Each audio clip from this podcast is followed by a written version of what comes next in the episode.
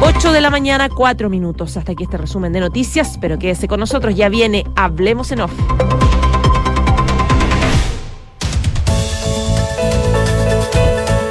Duna presenta Hablemos en Off con Nicolás Vergara, Consuelo Saavedra y Matías del Río. Auspicio de Cervecería AB InBev, H Seguro Laboral, All New Mazda CX60, Universidad Andrés Bello, acreditada por seis años en nivel de excelencia. Activa Inmobiliaria, si se vive mejor, se arrienda mejor.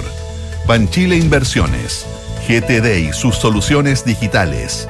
Mita Rentacar, Clínica Alemana, AFP Habitat, digitaliza el área de recursos humanos con Talana y en consorcio estamos contigo en tus pequeños y grandes proyectos.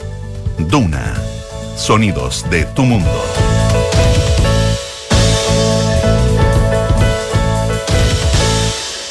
Muy buenos días, ¿cómo están ustedes? Son las 8 de la mañana con eh, algo más de 4 minutos y junto a Consuelo Saavedra y a Matías del Río iniciamos una nueva edición de Hablemos en Off en Radio Duna en este día viernes 8 de septiembre del año 2023. ¿Cómo estás, Consuelo? Muy buenos días, voy a cerrar la puerta.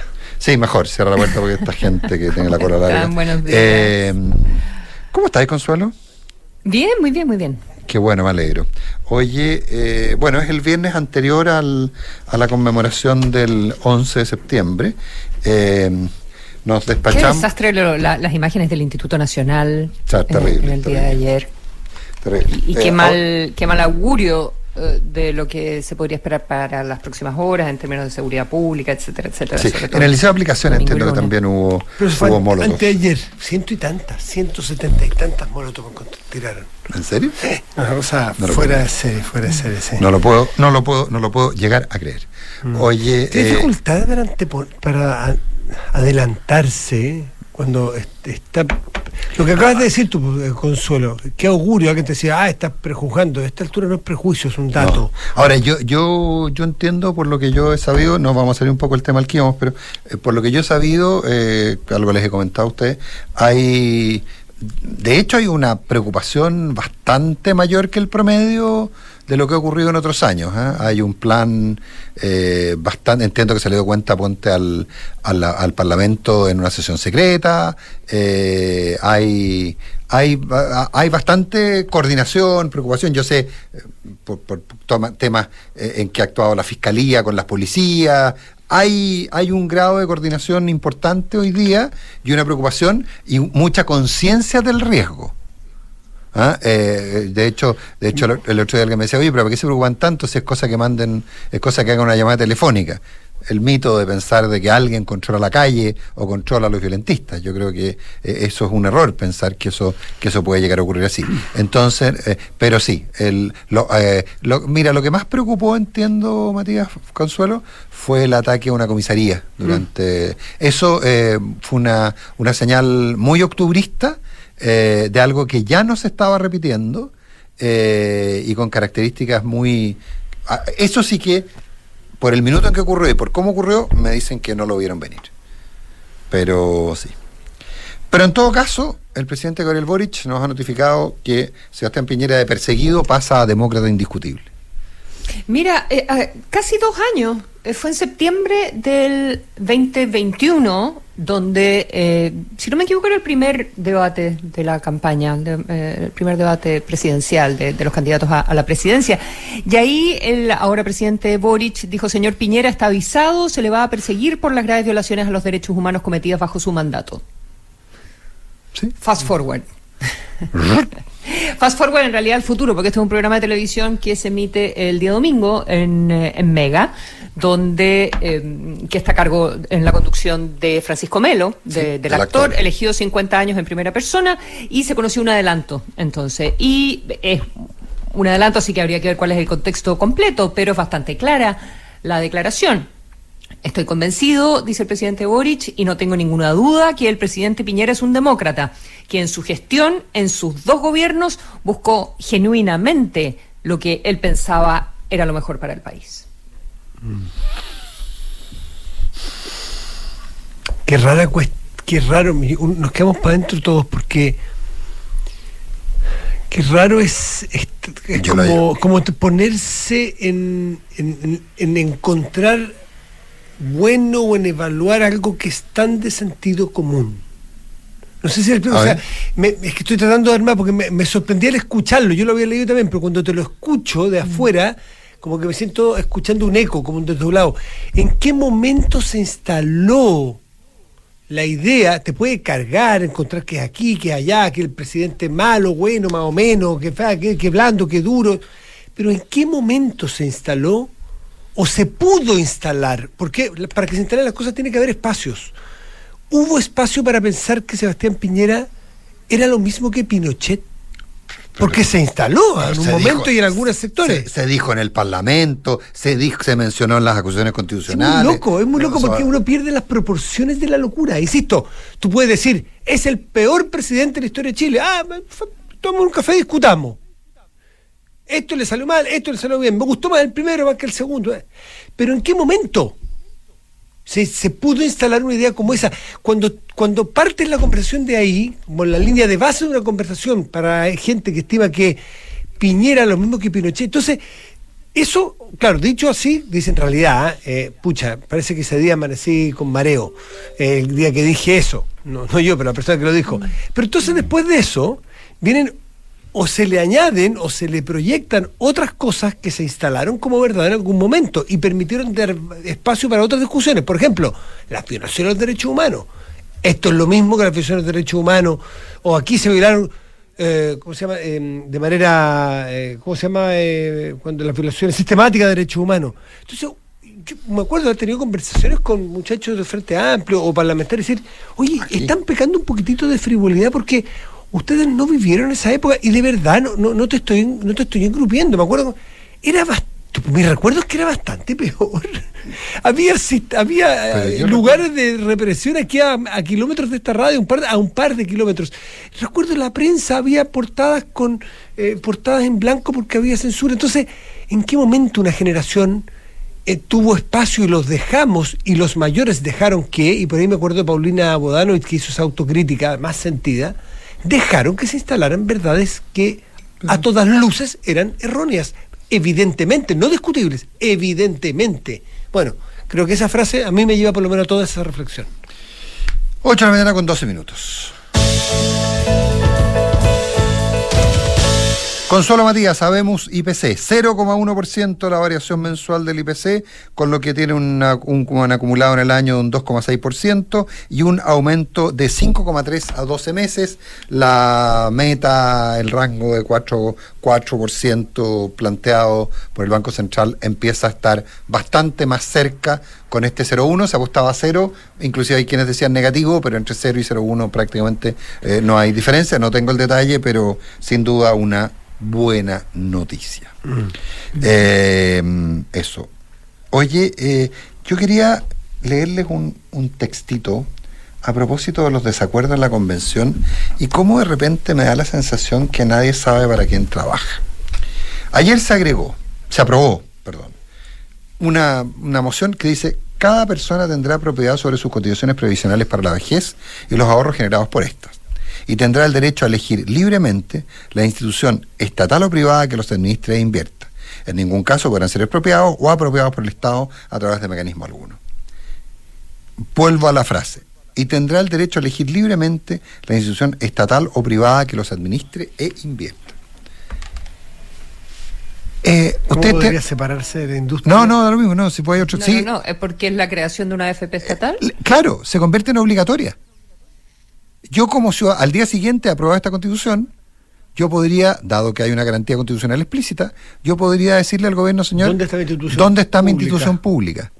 Entonces, curiosamente esto, que hay quienes dicen que constitucionaliza, constitucionaliza definitivamente el modelo de AFP, etcétera, no solo, bueno, puede, no, no me voy a poner a discutir si lo constitucionaliza o lo constitucionaliza, Yo creo que lo hace, sí. bueno, de acuerdo, Lo de hace acuerdo. porque, porque impide eh, cualquier avance de reparto. eh, me impide cualquier avance de reparto eventualmente, pero, pero te das cuenta, Consuelo, que lo que hace es que obliga a que haya que legislar sobre un ente Es estatal. verdad.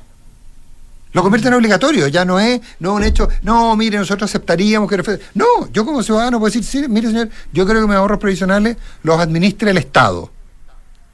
Créeme en la institucionalidad. Y ahí abre un campo de discusión, pues Consuelo, en que, por ejemplo, se plantee que el sistema público sea un sistema solidario de reparto, por decirlo algo. Pero eso te iba a preguntar, lo que pasa es que... Eh, Yo no veo restrictivo, ¿eh? no lo veo restrictivo, pero, pero sí. No. ¿Por qué no lo ves restrictivo? Te quería preguntar exactamente si tú lo dices que tendría que ser, eventualmente, eh, se podría establecer un sistema de reparto en la administración estatal, pero también en la administración privada, eh, donde aún se está discutiendo de que eh, si es que va a haber un aumento del 6% de la cotización, si es que hay algún porcentaje de ese 6% que eh, podría ir o ahora se está hablando quizás de un seguro de longevidad, ¿verdad? Un uno y tanto por ciento, otros todavía piensan que eso podría ir a, a solidaridad, etcétera, etcétera. ¿Eso no iría en contra? Eh, cualquier tipo de cotización que no vaya enteramente a tu cuenta individual, administrada al- en, el esta- por el Estado o administrada por un privado. ¿Eso no iría en contra de eh, este precepto constitucional? Distinguida jurisconsulta, eh, eh, a ver, cada persona tendrá propiedad sobre sus cotizaciones previsionales para la vejez y los ahorros generados por esta. La propiedad implica que yo puedo, yo, y esa es una gran discusión respecto al tema de, de los fondos de pensiones, la propiedad implica disponibilidad, es decir, yo puedo disponer de ello. Entonces, eventualmente, yo ejerciendo mi derecho de propiedad puedo decir, sí, yo quiero ir a un sistema que sea que garantizando mi propiedad, garantice mi propiedad sobre los derechos que genere un sistema de reparto, por ejemplo. Yo creo que, Si fuera que- nacional. claro, yo creo que es largo el tema. Yo creo que, por No ejemplo, obliga a qué modelo, pero sí que hay una, un o- o sea, ahora, lo que eh, esto para mí es un, ¿cómo le dicen? Eh, un avance civilizatorio desde la perspectiva de los que han estado, eh, de los que han propugnado un, modelo eh, con fuerte participación del Estado. Eh, esto es un avance civilizatorio. Yo de repente uno dice, nadie sabe para quién trabaja. Aquí insisto, no se convierte en una opción, se convierte en una obligación la existencia de una, digamos, la AFP estatal o de un sistema público de pensiones. ¿Se aprobó con qué? Bueno, pero la FP estatal ya, perdona Matías, la No, no, FP no, no. estatal ya estaba como eh, aceptada por todo el mundo, entonces... Menos, menos por el proyecto de ley del gobierno. Menos por la derecha en su momento. Mm. La consola fue clara. En este momento aceptada por todo el mundo. En este momento. La derecha la Sí, pero en, el- la- la en ningún proyecto. en, el- con- con- en con ningún lápiz de proye- dos colores, en ningún tendría. proyecto se habla de una FP estatal como paralela a la existencia de las FP privadas. No, no, no está en el proyecto del gobierno, no está en ninguna parte. Qué distinto hubiera sido si no hubiera actuado de esa manera la derecha tan conservadoramente, no con la FP. Porque el benchmark que habría hoy día para poder ver cómo administra un ente público, uno privado, en igualdad de condiciones, la posibilidad que habría de que la, de ver si la sociedad, la sociedad o los ahorrantes les gusta elegir un sistema público, uno privado, nos ahorraríamos tanto, tanto cacareo, tanta discusión ideológica, tanta discusión sin evidencia, eh, tanta discusión vacía nos hubiésemos ahorrado. Pero en fin. 8 de la mañana con 17 Esto- minutos. oye, no, no, no, Perdón, no, Consuelo, espérate, perdona, perdona, perdona. Que, Que yo quería hablar de México. que bueno. todo, Pero era pecado mortal esto- algo público en todo caso. Veo en FP. que todo que además todo esto en un, un contexto donde no se han logrado más acuerdos Eh, y eso obviamente que es una que es una lástima que ayer todavía había alguna posibilidad de que esta mesa que se había armado con 10 personas avanzara de alguna manera eso no sucedió así que habrá que ver si en el pleno hay algún espacio se empezaría a votar la próxima semana en el pleno, ¿verdad? A partir del jueves creo que chutearon. Claro que después viene, viene el 18 de septiembre, ¿no? Me imagino que la gente...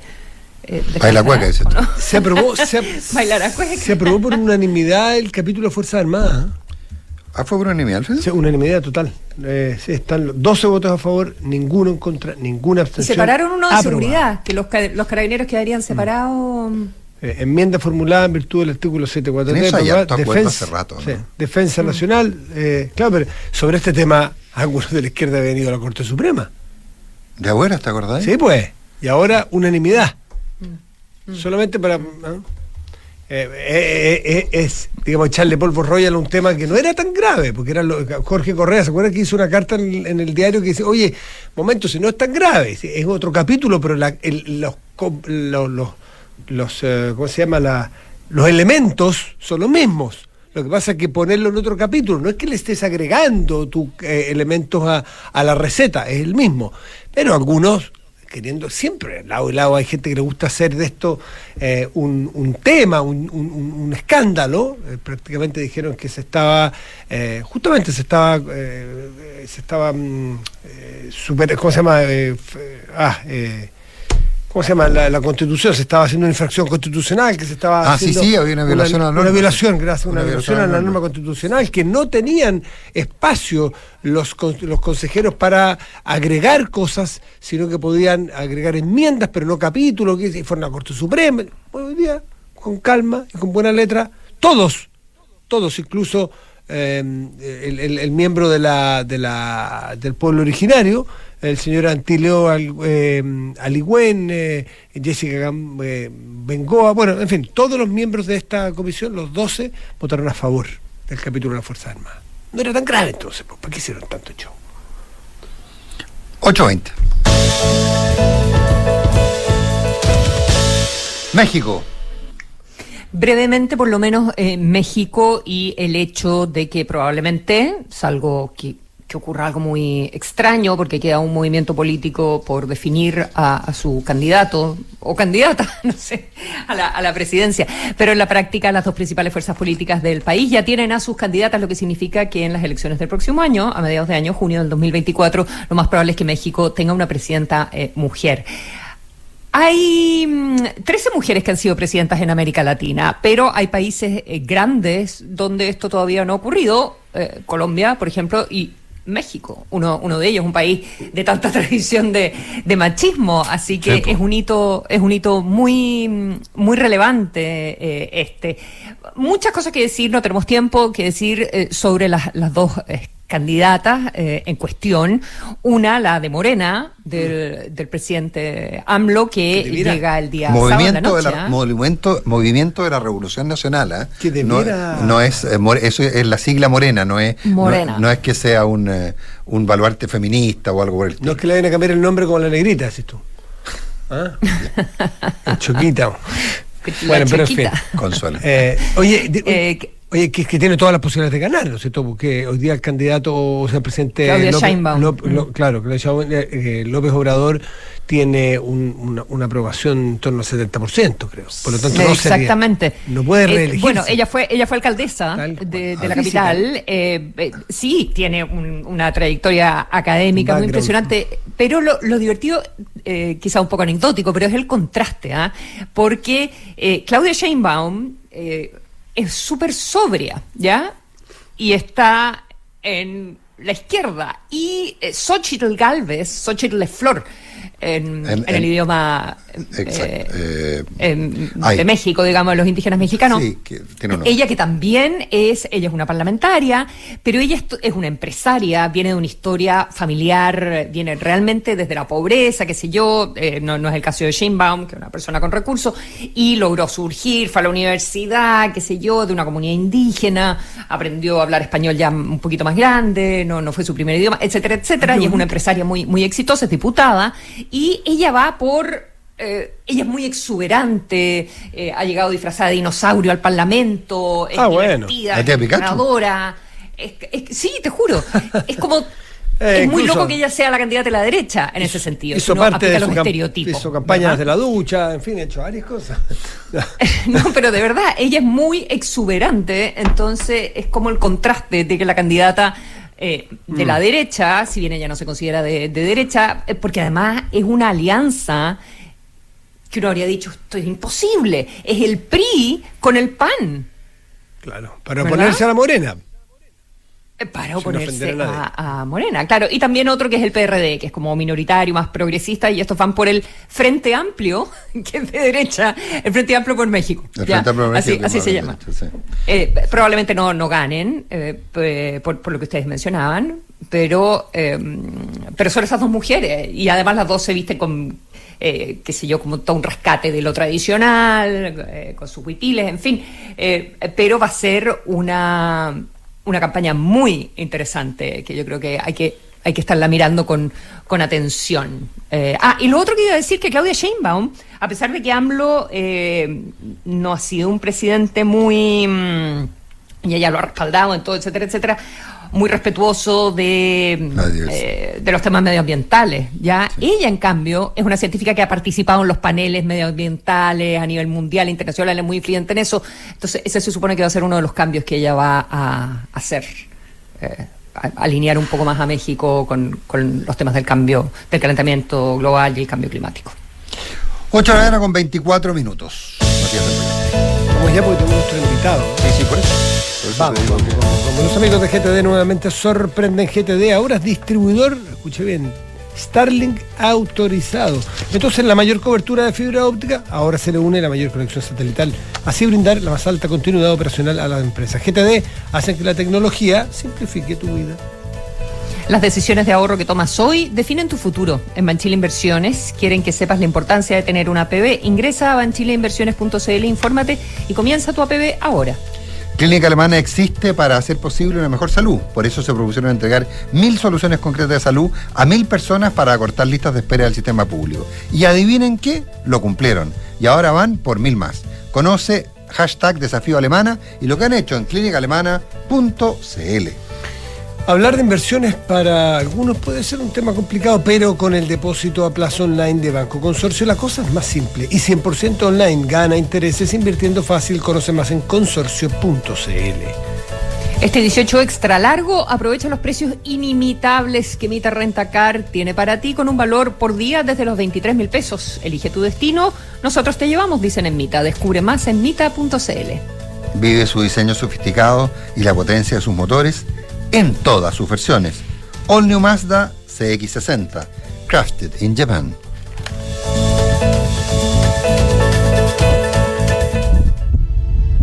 Creado con el alma.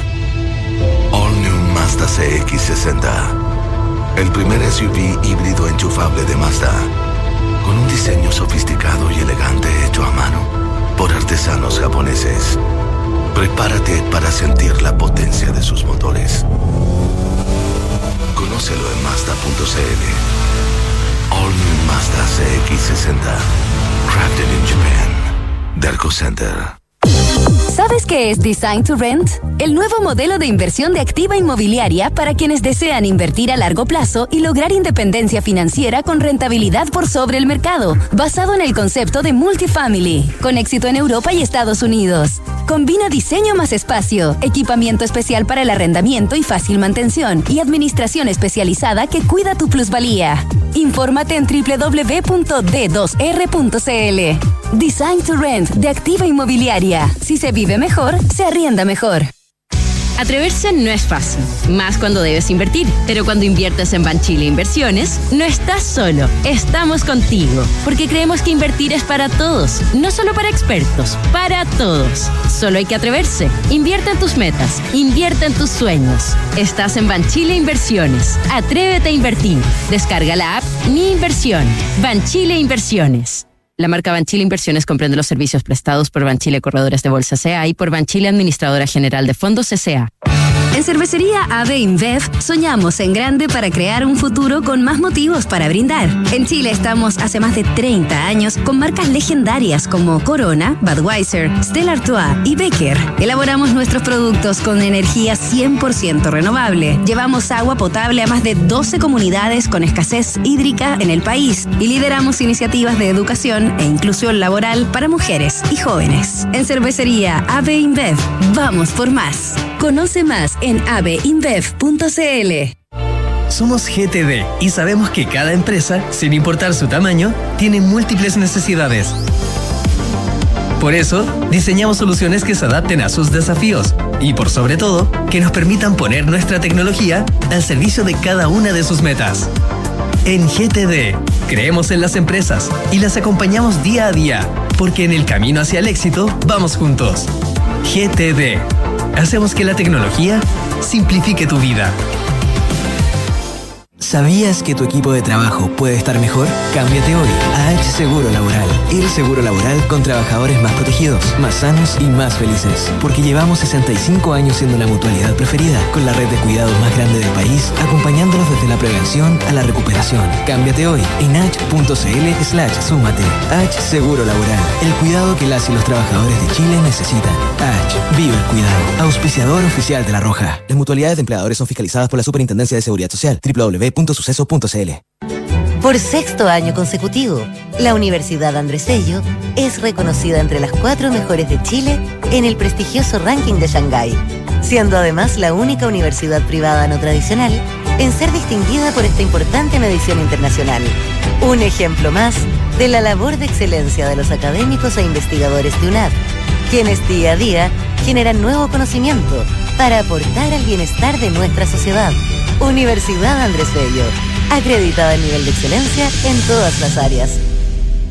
Que las cripto, los NFT, blockchain, todos buscamos en qué poder invertir algo de plata y tener un beneficio, pero todo eso es muy complicado e incierto. Con el depósito a plazo online de Banco Consorcio, me voy a la segura, con plazos desde 7 días a un año, fijos o renovables, y además lo puedo tomar en pesos o si quiero también en UF. Re fácil. Gana intereses invirtiendo fácil y seguro. Solicita hoy tu depósito a plazo online de Banco Consorcio con una conveniente tasa de interés. Conoce más en consorcio.cl. Infórmese de las tasas disponibles en www.consorcio.cl. Depósito a plazo online disponible solo para clientes cuenta corriente cuenta más. Otorgamiento de cuenta corriente cuenta más sujeto a evaluación comercial. Infórmese sobre la garantía estatal de los depósitos en su banco o en www.cmfchile.cl. Oye, estoy feliz con mi auto nuevo. ¿Cuánto compraste? No, nada de comprar aquí. Me suscribí al Renting Mitago. ¿Suscri qué? En el Renting Mitago, pues. Mira, pago en mi cuota mensual la patente, el seguro, las mantenciones, acumulo millas y tengo arriendo gratis en Mita. ¿Todo incluido en la cuota? Tal cual. Y además, me pagué un monto. Ah, y rebajé mi cuota mensual. ¿Ah? ¿Cuánto gastáis por tu auto al mes?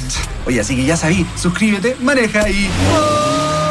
Suscríbete tú también en mitago.cl. Hay cosas que son tuyas y nadie te las puede quitar.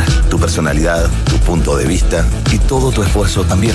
Porque tus ahorros son tus ahorros. En AFP Habitat tienes la tranquilidad que están y que los hacemos crecer con la mejor rentabilidad. AFP Habitat, número uno en rentabilidad desde el inicio de los multifondos en todos los fondos.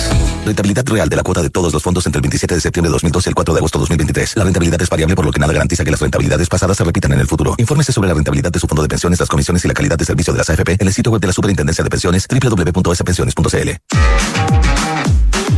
Una app para gestionar vacaciones, enviar a firmar documentos desde donde sea que estés. Sí, eso y mucho más es posible con Talana. La plataforma de recursos humanos más descargada y mejor valorada. Estés donde estés, revisa y gestiona la información de tu equipo. Talana tiene todo lo necesario para que tu día a día laboral sea más simple y eficiente. Conoce más en talana.com. Hablemos en. Nicolás Vergara, Consuelo Saavedra y Matías del Río están en Duna.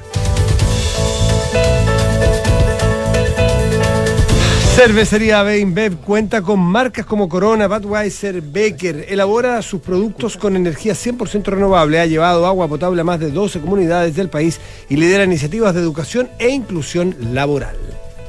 Design to Rent, de actividad inmobiliaria, el concepto de multifamily exitoso en Europa y Estados Unidos ya está en Chile, ideal para inversionistas y arrendatarios exigentes, con una administración especializada que cuida tu plusvalía. Infórmate en www.d2r.cl.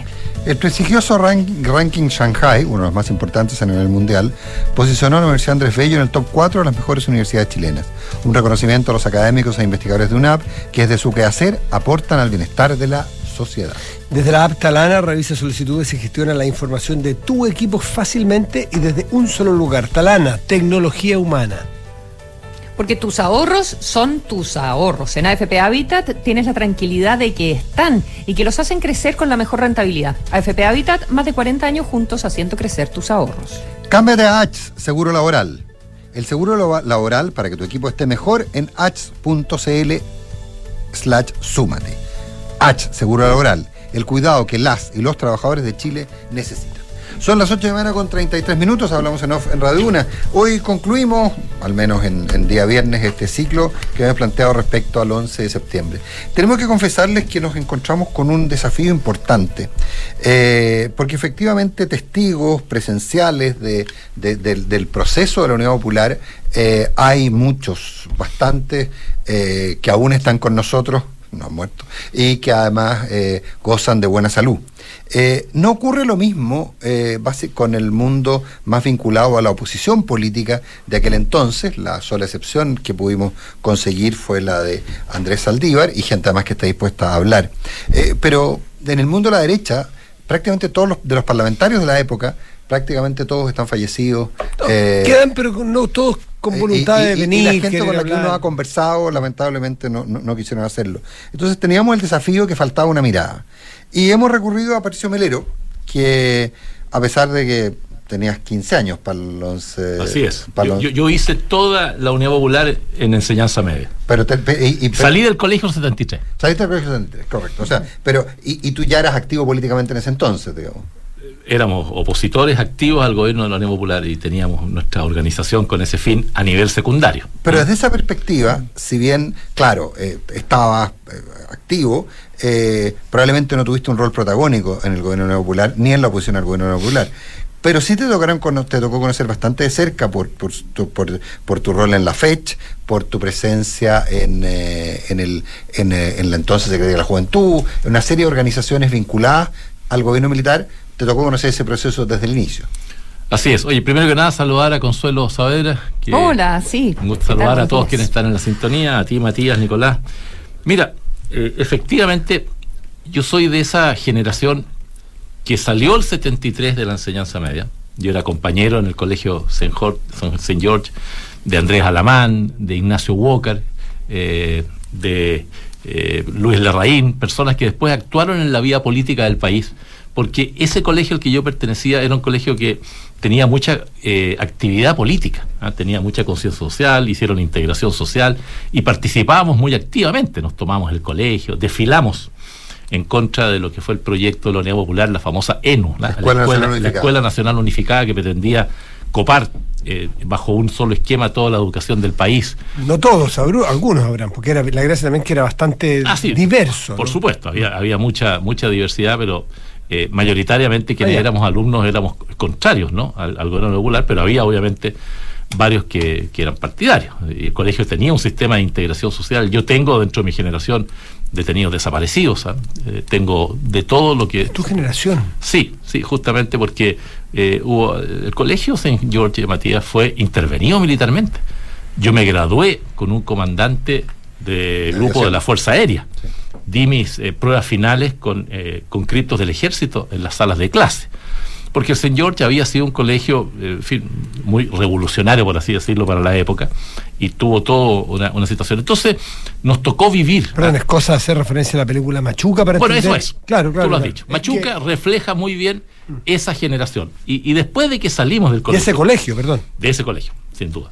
Y- y de- Ahora, pero, pero déjame detenerme un segundo ahí, Patricio, porque probablemente gente que tiene menos de 40 años, o inclusive gente que tiene menos de 50 años, eh, probablemente se chantó el auto cuando escuchó que tú habías dado las pruebas finales del año 73 con soldados en la sala. Sí.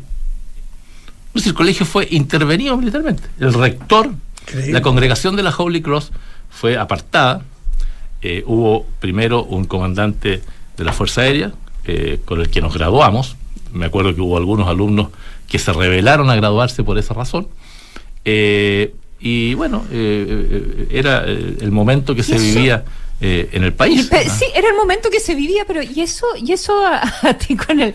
No te- eh, claro. ¿Cómo lo veías a, a tus 17 años o 18, no sé? ¿Y cómo lo, cómo lo has visto con el paso de- del, del tiempo? Bueno, eh, es muy buena tu pregunta, Consuelo. No es fácil opinar, opinar eh, 50 años después. Hoy- yo me entiendo perfectamente que hoy día lo que yo estoy relatando aparece como algo eh, en otro fin, planeta. De, de otro planeta, ¿no? Pero en el contexto que se vivía en ese tiempo, eh, era un hecho que no solamente estaba presente en el colegio, o sea, había muchas otras instituciones que estaban siendo intervenidas, había efectivamente una presencia militar en todas partes, eh, de manera tal de que... Pero gente armada entre una sala de clase, Pato. Claro. Yo no me, no, no me acordaba de eso. para Bueno, yo, yo, Yo, yo- lo viví en el 88 en Valdivia, en la Universidad Austral, exactamente lo mismo. A la entrada del pabellón con unos fusiles de este tamaño. Claro, Pero no porque, dentro de la sala. Porque el A la colegio... entrada, a la entrada, a la- perdón, a la entrada de la sala de clases, literalmente. Ya, pero igual es distinto una universidad que un colegio. Sí, sí, sí, pero, pero también son cosas que parecen de otro planeta. sabían que Año estaba- 88 era eso. Además que les habían, les habían avisado que iba a ir todo.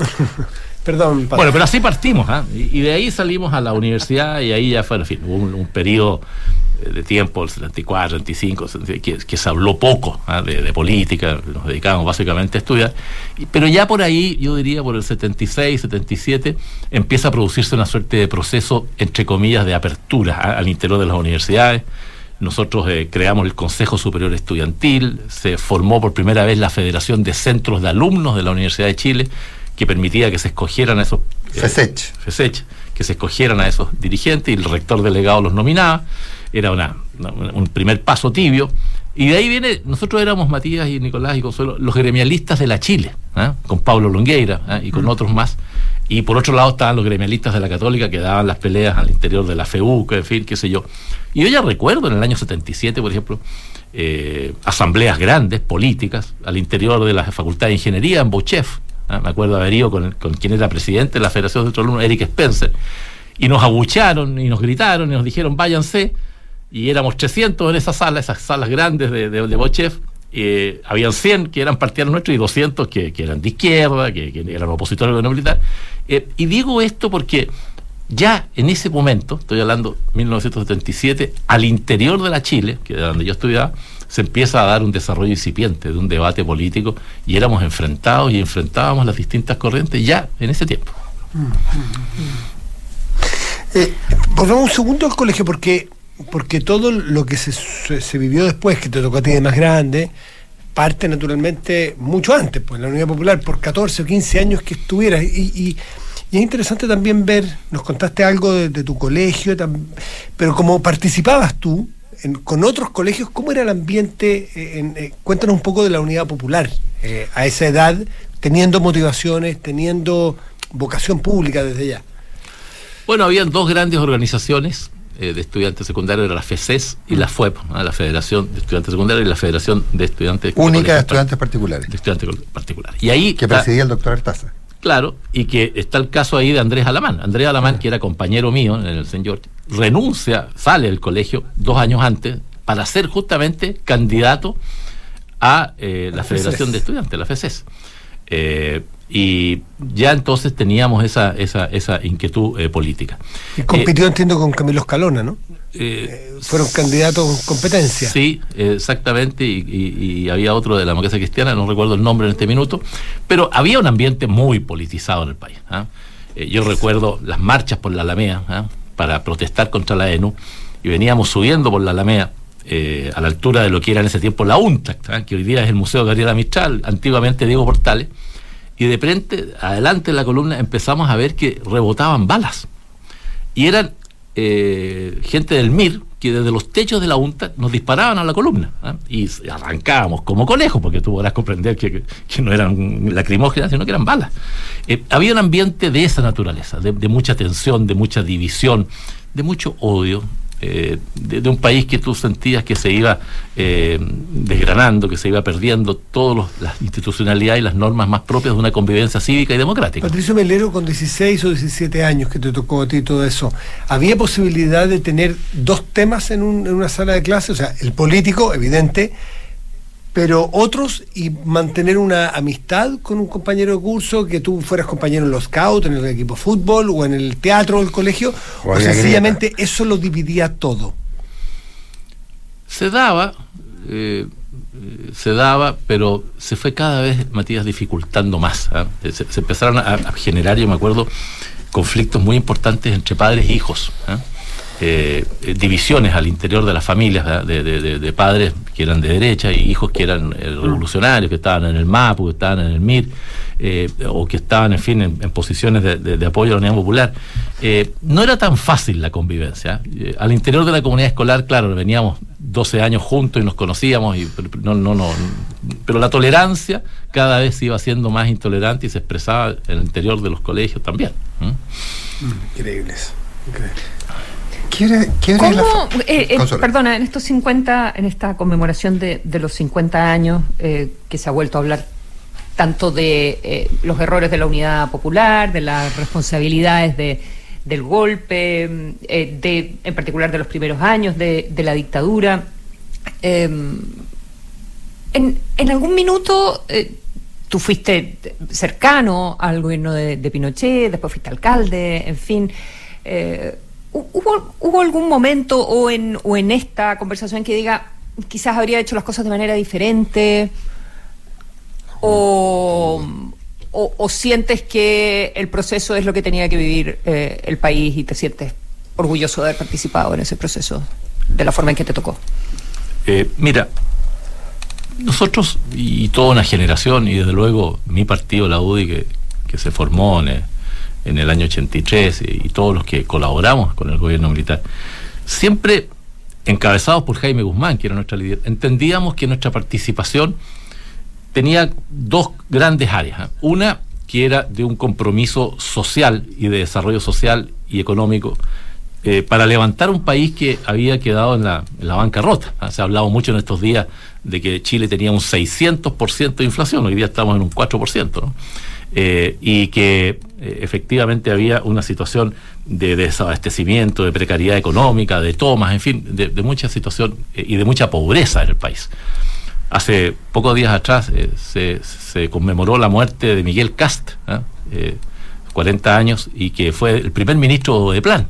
Y ahí se relataba, te fijas, cómo se incorporaron una serie de cambios sociales eh, que fueron muy relevantes para mejorar la situación de los chilenos. Se reemplazó, por ejemplo, el famoso medio litro de leche, que era una de las políticas alimentarias del gobierno neopopular, eh, por el plan eh, complementario de alimentación, que está vigente hasta el día de hoy. Se llevaron adelante los programas de erradicación de campamentos, las casetas sanitarias, eh, se hizo por primera vez, lo hizo Miguel Cast, eh, el mapa de la extrema pobreza de Chile, ¿eh? se focalizó y se dio cuenta que había un 43% de pobreza y donde había que ponerle esfuerzo. Estamos hablando, Consuelo, de un, de un Chile pobrísimo, de, de 3 mil, eh, 2 mil dólares per cápita, hoy día estamos en 25 mil.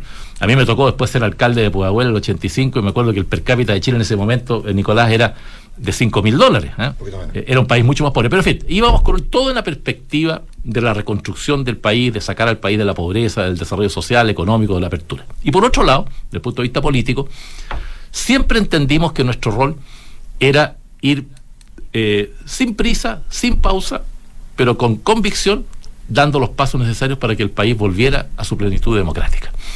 Y eso es lo que hace la Constitución de 1980. Eso es lo que hacemos recordando y haciendo historia en el famoso acto de Chacarillas en 1927, eh, que se recuerda siempre, que era la fecha en que se eh, hacía en fin, este reconocimiento a los 77 desde la Concepción. Pero ese año 77, recuerdo muy bien, Ignacio Astete pronuncia un discurso adelante de Pinochet y de todo el gobierno, que fueron los primeros pasos, tibios, pero pasos, que iban generando una suerte de itinerario para que el país fuera progresivamente dando pasos hacia su plenitud de democracia.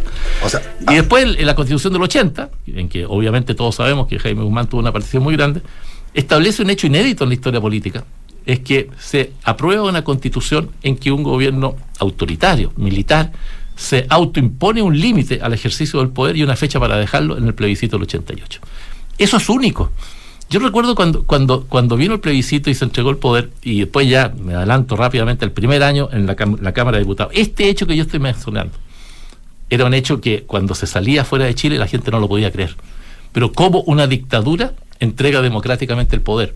Cómo un dictador teniendo todo el poder se autoimpone limitaciones en su constitución, respeta el resultado de un plebiscito y entrega democráticamente el poder y además sigue siendo comandante en jefe y después senador designado. Esto, esta transición cívico-militar se gestó y se construyó y nosotros los gremialistas teníamos siempre esa impronta ¿eh? de ir eh, eh, abordando también esto. Y para ir también para, al, para al, área, al área para dura. En ese sentido, en, eh, el general Pinochet fue un demócrata. Yo creo que fue una persona que estuvo disponible a aceptar condiciones que lo enfrentaran a la ciudadanía si permitían que siguiera o no. O sea, respetó una resolución democrática, como fue el plebiscito del 88. ¿Mm? Entonces no fue muy demócrata. Bueno, yo creo que de, su esencia... el Semidemócrata. No, el, el gobierno militar chileno es un gobierno muy sui generis porque es un gobierno que efectivamente la historia lo puede demostrar, eh, va dando pasos para la plenitud democrática. ¿eh? Se podrá decir si fue forzado, qué tan voluntario, en fin. Obviamente nosotros teníamos adentro del gobierno lo que se llamaban los duros y los blandos. Había gente al interior del gobierno que no quería avanzar en nada. ¿eh? Eh, y, y Jaime Guzmán dio grandes peleas. Jaime Guzmán también, digamos, lo recordemos, dio una pelea muy grande por la disolución de la DINA. Jaime Guzmán enfrentó muy fuertemente al general Manuel Contreras y le exigió a Pinochet, o le pidió a Pinochet, eh, que la disolviera, porque veía las atrocidades que se estaban haciendo. Y tuvo una muy mala relación con, con Manuel Contreras, Jaime Guzmán. o sea-. Yo quería entrar justamente Patricio Melero, eh, exdiputado UDI, exalcalde, entrar a ese capítulo de los derechos humanos, porque eh, desde cuándo y, ustedes tenían, no, que supieran, porque todos adultos sabían, eh, los que éramos niños sabíamos, nos contaban nuestros papás que había violación de los derechos humanos, pero cuando se hicieron eh, ¿Cuándo sopesaron? ¿Cuánto, o, cuánto se discutía dentro del gobierno o dentro de su grupo de referencia eh, eh, las violaciones de derechos humanos? ¿O tenían conciencia de la gravedad, de la magnitud de lo que estaba pasando allí? ¿O, o ustedes reconocen que vivían una suerte burbuja? Te lo digo porque a mí me ha tocado conversar con gente a la cual yo confío en su honestidad intelectual, gente cercana a tu edad que me decía, claro, sabíamos, pero nunca nos imaginamos el tenor de lo que pasaba. Eh, y yo, yo lo creo, yo creo que había gente que no tenía. Ahora tú participabas más de la vida pública, pero entonces quizás tenías acceso a más información. Mira, voy a retomar una entrevista de Raquel Correa, eh, septiembre del 83, ¿m? está, está- está en los registros del Mercurio, donde Raquel Correa, yo asumía la Secretaría de la Juventud, y me pregunta, le dice, eh, Patricio, ¿qué le dice a usted a los jóvenes cuando le preguntan por eh, los muertos de Paine? ¿Cómo se llama la localidad ahí muy emblemática? ¿Lonquén? Lonquén. ¿Qué, le dice usted a los jóvenes cuando le preguntan por los muertos de Lonquén? Y mi respuesta de verdad, Raquel, le digo, no me lo han preguntado nunca. Esta respuesta mía, que yo quiero transmitirla con total honestidad, era lo que me ocurría y lo que le ocurría a muchos. Y efectivamente no me lo habían preguntado nunca. Yo, yo personalmente estaba en, en áreas no muy vinculadas a la, a la política activa, yo había sido alcalde, en fin, estaba en otras cosas eh, en fin, más de corte social que político, pero yo conocí en toda su magnitud, Matías, a tu pregunta, eh, la magnitud de las violaciones de derechos humanos en el informe Retic. Después fui al Museo de la Memoria y después me empapé bien y después con el, el informe Valech. Y mi partido político, por esa misma razón, hizo, ustedes recordarán, en con motivo del 30 aniversario de, eh, la- de- del golpe de Estado, un documento que se llamaba La Paz es ahora, que lo encabezó Pablo Longueira, eh, que lo encabezó también Jaime Orpiz, que en ese tiempo era senador por el norte, por Iquique, porque los primeros contactos fueron con eh, un chiquillo Simpson, eh, si mal no recuerdo, que era eh, hijo de un eh, detenido eh, fusilado. Y empezamos, tuvimos contactos con más de 100 familiares de detenidos desaparecidos y la UDI hizo el documento La Paz es ahora. Y no solamente hicimos un reconocimiento muy explícito de las violaciones de derechos humanos, sino que hicimos una propuesta en materia de reparación. O sea, teníamos mucha inquietud ¿ah? de lo que estábamos... Pero te- estoy hablando del 93. ¿Cómo pasa eso? Gente inteligente, profesional, bien contactada, que vivía en este país con acceso al poder, que, que no llegue, no a saber, porque sabían, pero a sopesar. ¿Qué, auto- qué, qué conversación tienen entre ustedes? A entender la magnitud, dice. Claro, a, a sopesar la magnitud de lo que pasaba. ¿Qué, crueldad, qué, qué- qué análisis, qué introspección hacen a eso? Yo, yo creo que eh, una, una cosa era sin duda eh, la información que fluía, por algo ah, se hizo el, informe Retic, porque había necesidad de recopilar y poner eh, en contexto y todo lo que ese informe dice. Eh, era, era un tema que no, no, no, no tenía la connotación que tiene hoy día. Eh, desde luego, en esos años 70, 73, el tema de los derechos humanos no tenía la connotación que tenía hoy día. Por eso que yo digo, claro, cuando lo miras 50 años después, el- el- en los años 70 eran los años de la Guerra Fría, ¿ah? de la Unión Soviética eh, con eh, Estados Unidos. Eh, a propósito de estos días se dice mucho del rol de la CIA en el golpe militar. Y yo me pregunto, ¿y el rol de la KGB y de la inteligencia cubana? ¿No se habla de eso? ¿Cómo intervinieron en Chile? ¿Cómo trajeron armas a Chile? ¿Cómo exportaron guerrilleros? ¿Cuándo Brezhnev dice desde Moscú que Chile es el primo hermano de la Unión Soviética para desde aquí, desde Chile, construir el socialismo marxista en todo el resto de Ya, pero, Latinoamérica? pero el 85 hubo degollados. No el 73, 72. No, estoy hablando del contexto Sí, sí, sí. del tiempo. No, sí entiendo, entiendo, entiendo el punto. Patricio Melero, y cuando ustedes caen en cuenta del peso específico que tenía, viola- que tenían los, los- y la gravedad de las violaciones de los derechos humanos, ¿qué cambió en ti el análisis de, la dictadura, del régimen militar en cual tú participaste? Y debo respetar que con orgullo y con honestidad, porque nadie, salvo, no sé, gente muy, muy desquiciada, participa teniendo la claridad de las atrocidades. Para participar no hay que tener toda la claridad que es lo que tú nos estás diciendo. ¿Qué te pasó cuando se te abrió un velo? Dice, miércoles, era tan duro como muchos han dicho y nunca lo vi. ¿Qué te pasó a ti? Eh, sentí la necesidad de hacer el mayor esfuerzo por reparar ese daño que las violaciones a los derechos humanos causaron. Y por eso que en mi participación en los 90 sobre todo y después también, nosotros votamos, Matías, a favor todas las leyes de reparación, todas las posibles y todas las que se presentaron, porque nos parecía que ahí había al menos un camino para ir eh, ayudando en ese sentido. Hicimos el documento La Paz es ahora como un camino de búsqueda de reconciliación, como un camino para poder eh, eh, dar solución a muchas de las cosas que en materia de humanos eh, estaban pendientes. Pero también déjame decirte, y el documento nuestro del año de hace, con motivo de los 30 años de la Unión Popular lo dice, todos pudimos hacer más en materia de derechos humanos. Yo tengo obviamente ese sentimiento, y Pero- como muchos. ¿ah? pero usted pertenece- Y, cre- y creo que la izquierda pudo haber hecho muchísimo más, porque hoy día se habla mucho de los 50 años, y yo digo, ¿por qué no hablamos de los 53 años? Si esto, los mil días de la Unión Popular fueron los responsables máximos Ahí está toda la discusión. de- hoy de- día. de- del colapso de la democracia, del quebrantamiento del Estado de Derecho. Pareciera ser que Chile partió el 11 de septiembre de 73. Pero ¿quién habla, digamos, del, de- de- de- del- del Partido Socialista en Chillán en el año 67, ¿cierto? Cuando declara la vía armada para la conquista del poder. ¿Quién habla cómo se fue quebrantando la democracia? Basta leer el libro de Patricio Elwin, Los intentos por recuperar la democracia. Entonces, eh, yo creo que justamente cuando estamos en los 50 años ha faltado mucho ¿ah? esa visión. Eh, en algunos que quieren mitificar a Allende y a la Unión Popular. Ayer escuchaba al alcalde Recoleta Jadwe y decía, con un desparpajo para mi gusto increíble, pero si Allende lo mataron por ser el mejor presidente de la historia de Chile. Ni siquiera reconoce que se suicidó. Y dice que es el mejor gobierno de Chile. Entonces dice, uno dice, bueno, aquí hay, poco que, buscar como, como forma de entendimiento. ¿ah? Pero, pero lo dicen, ¿te fijas? Eh, entonces, claro, obviamente eso genera un cuadro bien, bien complejo eh, sobre la forma como podemos vislumbrar esa época. Yo le escuché una vez, hace muchos años, a Andrés Alamán decir una frase que me llamó profundamente la atención.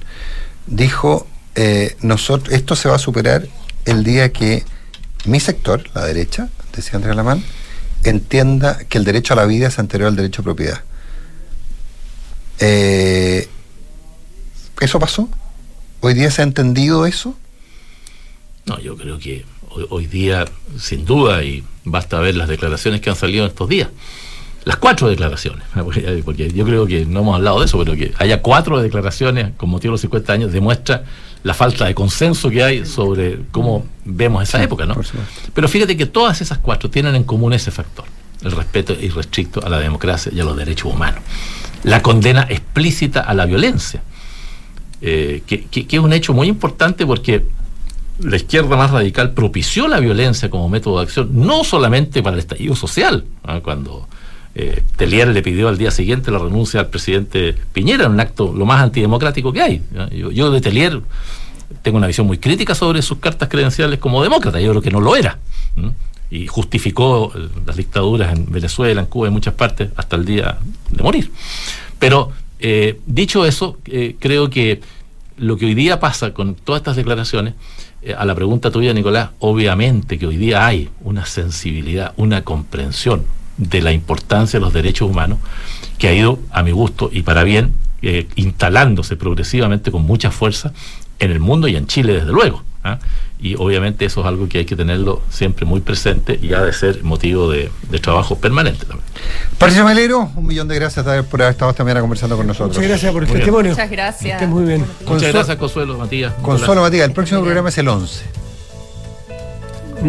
Dios nos pille confesar. Dios y nos tengo pille la sensación de que el 12 vamos a dar, vamos porque llevamos mucho tiempo hablando de esto y vamos a hacer un cambio radical en los temas. Me imagino que se, se nos vendrá el 18 encima y, y otros temas. Hoy juega la roja, no nos olvidemos, por favor. Oye, no nos olvidemos Y el juega la roja. ¿no? Y el domingo, y el domingo en el rugby juegan Pero- los cóndores. Sí, y hoy, hoy empieza el Mundial, Mundial de Rugby. Yo no soy muy Sí, experto, y- pero juega ni más ni menos que Nueva Zelanda con No sé. ¿A Francia. qué hora es el partido, Matías? ¿El de Nueva Zelanda con Francia? No, el de Chile. de Chile, el de la, el de la Roja hoy a Sí. las 8. A las 8 En el centenario de El Montevideo. de Uruguay. Muy bien. En Uruguay. Ahí, Nunca ha ganado. Chile por eliminatoria ahí, ha empatado a dos. Lo mejor que ha hecho con dos goles de sala.